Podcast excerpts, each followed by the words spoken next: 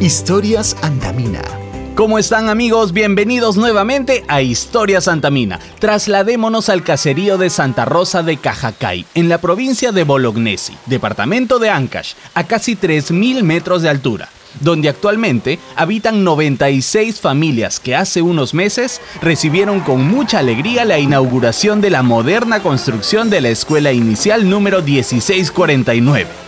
Una escuela que ahora contará con todos los servicios básicos que definitivamente cumplen y suman al desarrollo integral de los pequeños alumnos.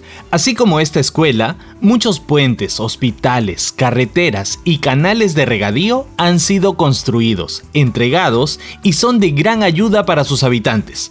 Todo ello responde a la suma de tres palabras, obras por impuestos. Esta es una modalidad de ejecución que permite a una empresa privada financiar, ejecutar y o proponer proyectos de inversión, y cuyo monto invertido lo usa o aplica contra el pago a cuenta y regularización de su impuesto a la renta. En Antamina, este mecanismo se aplica hace nueve años. César Liendo, gerente de Relaciones Gubernamentales de Antamina, lo explica. Y esto funciona así. El Estado, en su rol rector en cuanto a la obra pública prioriza, digamos, los proyectos que se quieran ejecutar y los estudios que se quieran formular y es el sector privado, la empresa privada, quien adelanta los impuestos que paga para financiar este proyecto ya priorizado por, por el Estado, ¿no? Eh, lo financia y lo ejecuta. La potencia de esto está en que muchas veces sabemos que el Estado enfrenta una serie de restricciones para hacer una ejecución rápida y oportuna de la obra pública. Y esto en el caso de obra por impuestos no se da, pues ese riesgo, los riesgos de diseño y de ejecución de la obra se trasladan al sector privado. El sector privado suele ser mucho más ágil y mucho más dinámico en la ejecución de proyectos, eh, e-, ejecuta estos, estos proyectos priorizados. Entonces, complementamos el rol de priorización del Estado con el músculo privado que asegura una rápida ejecución de los proyectos. El mecanismo en realidad es un ganar-ganar entre Estado, sociedad y empresa privada.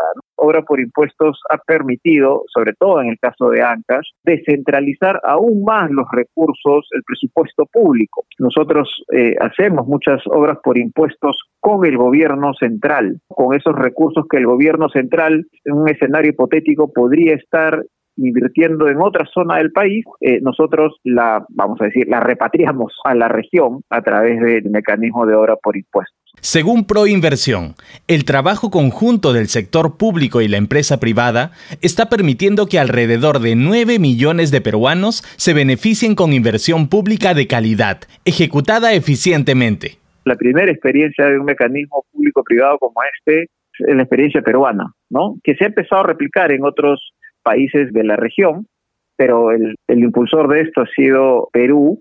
Y entonces, claro, es un proceso nuevo. Antamina ha ido transitando en este proceso de aprendizaje enfocado primero en proyectos más pequeños, como pistas y veredas, a un nivel de ámbito local, ¿no?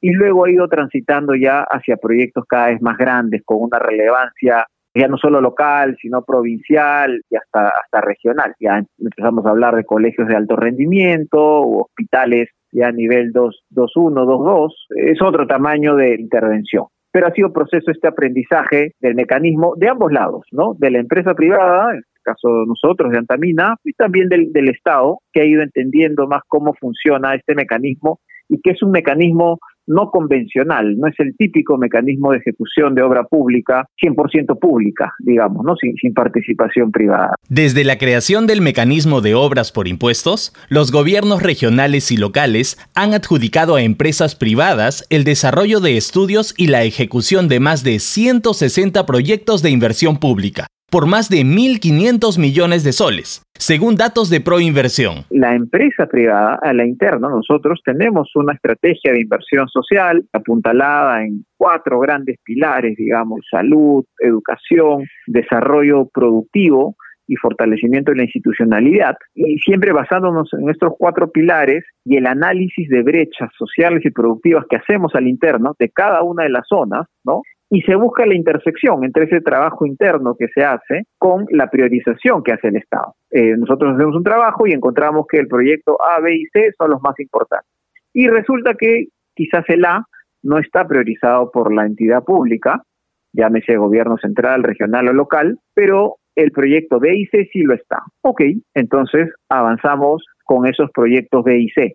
Y, de esa forma un poco vamos planificando un poco la cartera de inversiones que tenemos en obra por impuesto. Tenemos como ejemplo la elaboración del expediente técnico del Centro Materno Infantil de Chiquián, la colocación de la primera piedra del proyecto de sistema de riego en Valle Fortaleza, el inicio de la ejecución del proyecto integral de agua potable y alcantarillado en Huarmey, entre otras. Incluye proyectos como los hospitales, por ejemplo, en Huarmey y Huari. Bueno, el, de Huarmey ya empezó y el de Huari está a puertas de iniciar ejecución de obra en las próximas semanas. Los proyectos de saneamiento en San Marcos, es muy, muy importante que lo venimos gestionando con el Ministerio de Vivienda, Construcción y Saneamiento. El Colegio de Alto Rendimiento en Catac también iniciaría ejecución el, próximo año. Y después un, pool, digamos, de proyectos de infraestructura de riego que tenemos en la zona de Valle Fortaleza, que permitirían el desarrollo de un clúster agroindustrial en la zona, ¿no? Un clúster paltero y frutícola importante en la zona.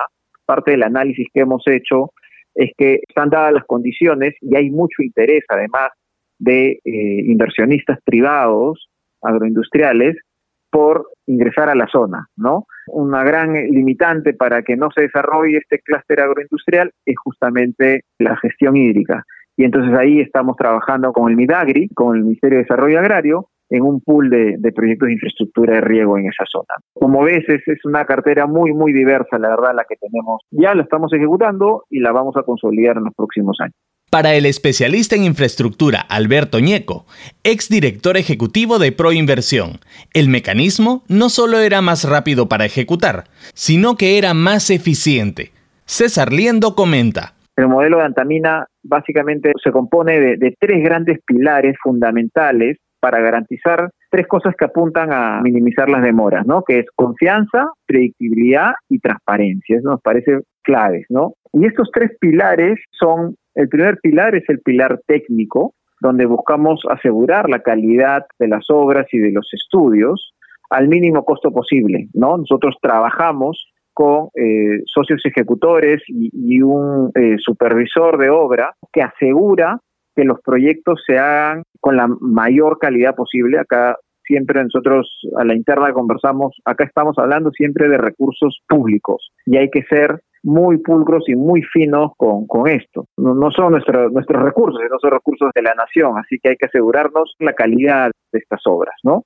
Un segundo pilar que tenemos es el pilar gubernamental, donde también tenemos ahí un socio ejecutor que nos ayuda en, facilitar la coordinación público-privada eh, con las entidades públicas haciendo seguimiento ¿no? y, consiguiendo que los procesos se desarrollen en, tiempos adecuados y de forma muy predecible. Y, un tercer pilar también que es clave es el social, donde buscamos, digamos, generar mucha apropiación por parte de los beneficiarios de un proyecto a través de lo que nosotros llamamos comités de acompañamiento social.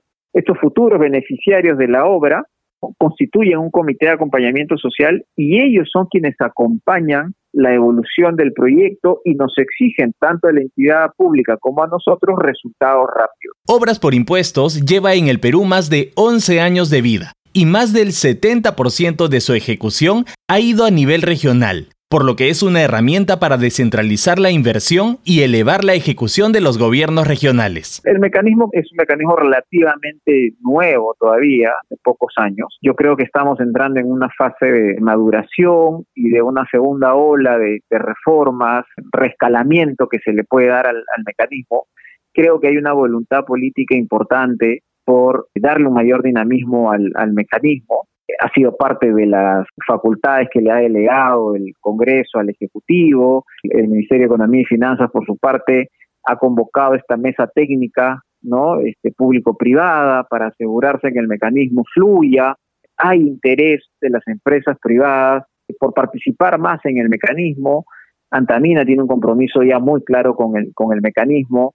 Lo que viene en los próximos años es aún mejor de la muy buena historia que hemos acumulado en estos casi nueve. Así que la, verdad que muy, muy expectante de lo que viene hacia adelante creemos que es un modelo muy potente eh, de desarrollo territorial y que va a ser, creo yo, una de las herramientas principales para el plan de cierre de, brechas eh, sociales y productivas que, buscamos eh, desplegar en nuestra área de influencia operativa. El reto que afronta Obras por Impuestos es enorme Confiamos en seguir logrando más casos de éxito y esperamos que más empresas privadas se animen a pagar sus impuestos a la renta ejecutando proyectos públicos mediante el mecanismo de obras por impuestos, tal como lo viene realizando Antamina. Finalmente acá este es un mecanismo de obra pública y siempre estamos gestionando recursos públicos, ¿no? Recursos que son de todos los peruanos y entonces hay, hay un compromiso muy grande la verdad que para mí es, un orgullo ser parte de este equipo y, le agradezco a Antamina por permitirme ser parte de, ¿no? Culminamos este podcast diciendo con seguridad que todo este trabajo tiene un fin importante, lograr una gran calidad de vida, la que todo ser humano se merece para seguir creciendo en nuestro hermoso país. Gracias amigos por seguirnos semana a semana en Historia Santamina. Hasta pronto. Historias Antamina.